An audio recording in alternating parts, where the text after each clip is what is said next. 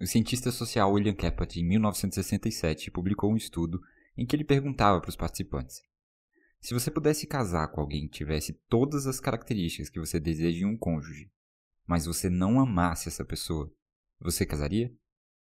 E você? Você casaria?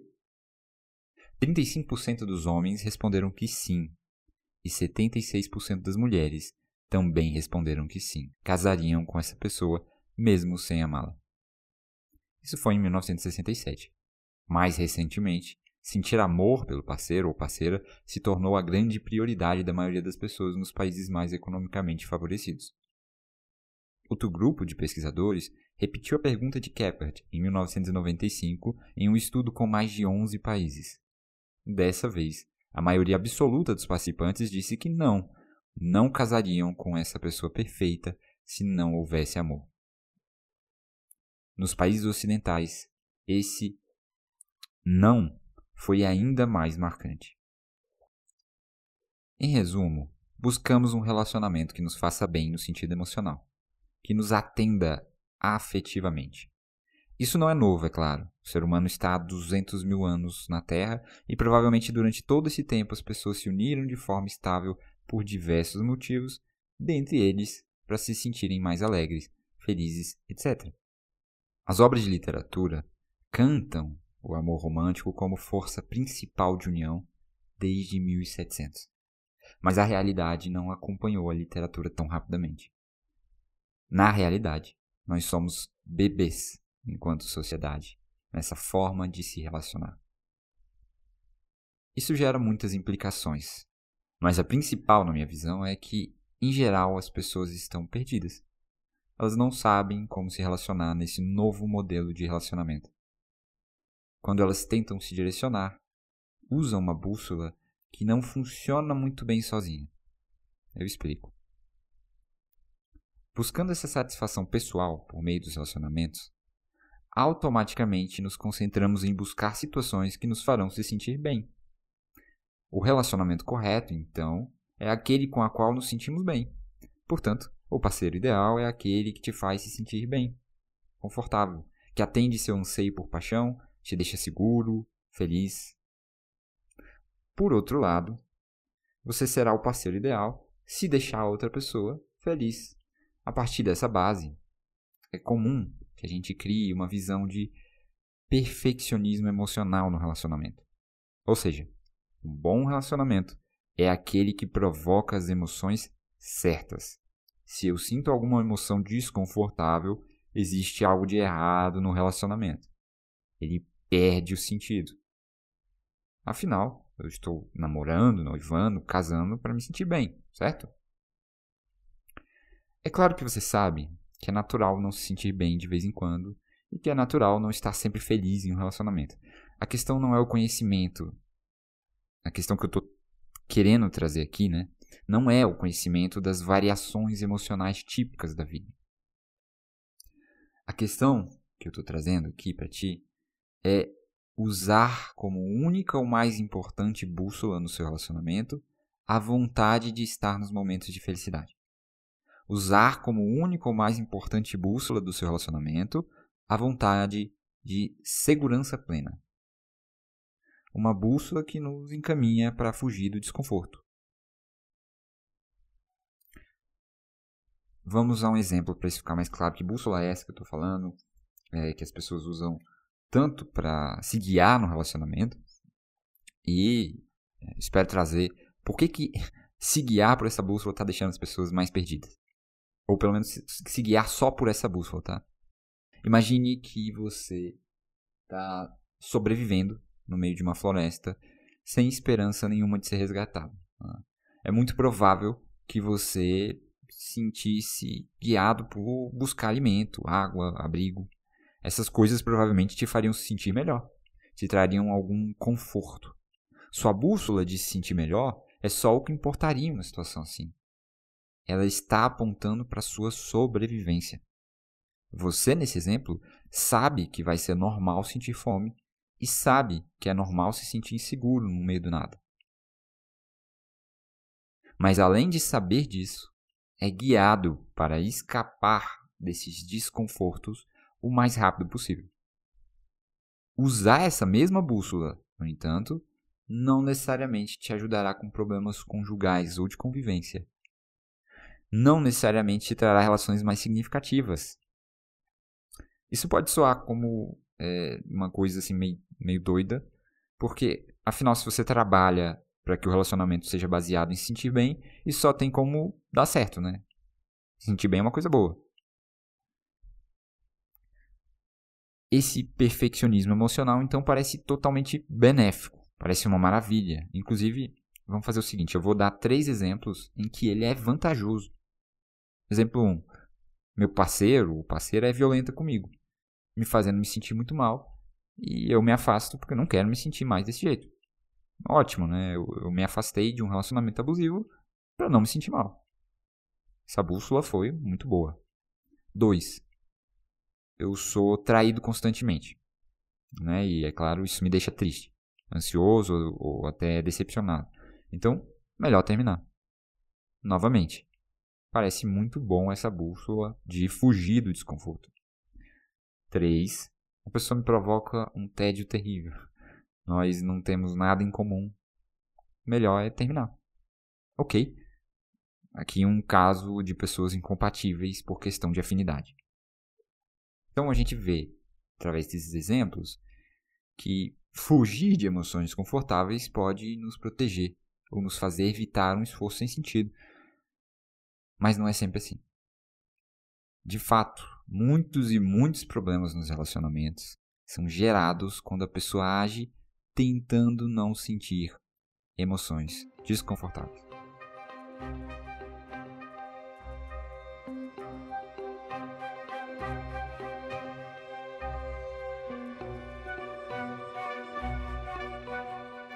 Meu nome é Saulo Maciel, eu sou psicólogo e hoje compartilho com vocês um ensaio sobre a falta de direcionamento que ainda assombra o relacionamento das gerações X, Y e Z.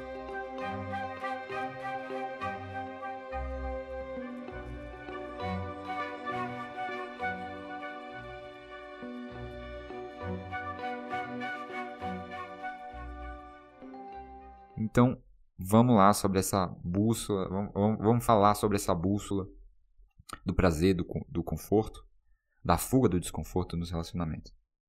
Imagine que alguém quer fazer sexo com parceiro ou parceira, mas ele ou ela não quer naquele momento. A pessoa que queria fazer sexo se sente frustrada por não fazer e até um pouco insegura. E ela pode tentar eliminar essa frustração reclamando para outra: "Ah, gente, sei lá, parece que você não me deseja. Ou pode tentar eliminar sua insegurança fazendo uma pergunta. Você ainda me acha atraente? Se ela reclama que a outra pessoa não quis, ah, parece que você não me deseja. Ela provavelmente está desrespeitando o direito da outra de dizer não. Está criando um contexto de pressão em relação à atividade sexual e pode estar, de certa forma, punindo a outra por não querer fazer sexo algo que sequer escolhemos. Afinal, né, eu, ou eu quero ou não quero. Então, note que uma simples tentativa de eliminar uma frustração pode gerar uma série de implicações negativas para a saúde do relacionamento. Uma alternativa é estar aberto a ficar frustrado com o parceiro e focar em respeitar o direito do outro de dizer não é? O outro não quer, ok, vida que segue, vocês continuam conversando normalmente, sem nenhum comentário que faça o outro se sentir mal por não, por não querer fazer sexo. Mas essa alternativa se choca, vai contra o perfeccionismo emocional, a ideia de que devemos sentir, é, de que devemos nos guiar para sentirmos apenas emoções positivas no relacionamento. Porque esse perfeccionismo emocional vai dizer: eu não devia ter me sentido frustrado, eu não devia então ter que passar por uma situação onde eu quero fazer sexo e meu parceiro ou minha parceira não quer.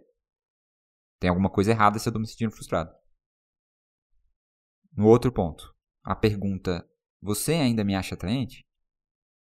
Pode ser inofensiva, ou até mesmo útil. Se o casal prezar pela honestidade, até pode gerar uma conversa muito produtiva sobre a sexualidade do casal.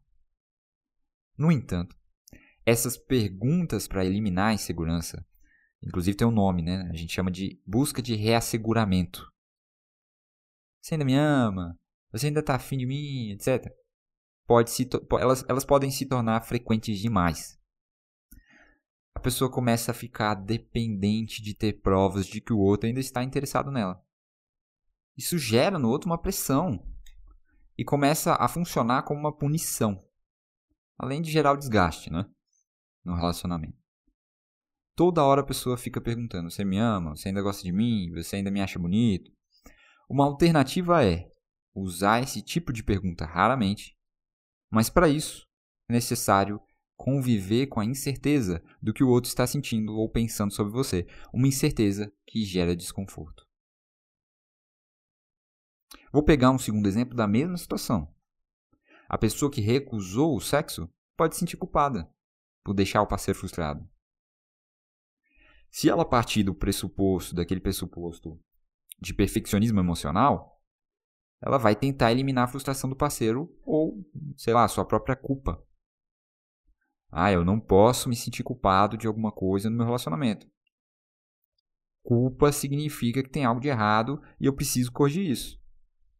Então a pessoa faz sexo, mesmo não sentindo desejo sexual. O problema aqui é, é o desrespeito né, com o próprio corpo, o que faz muitas pessoas até se sentirem mal consigo, ou até mesmo com a atividade sexual em si.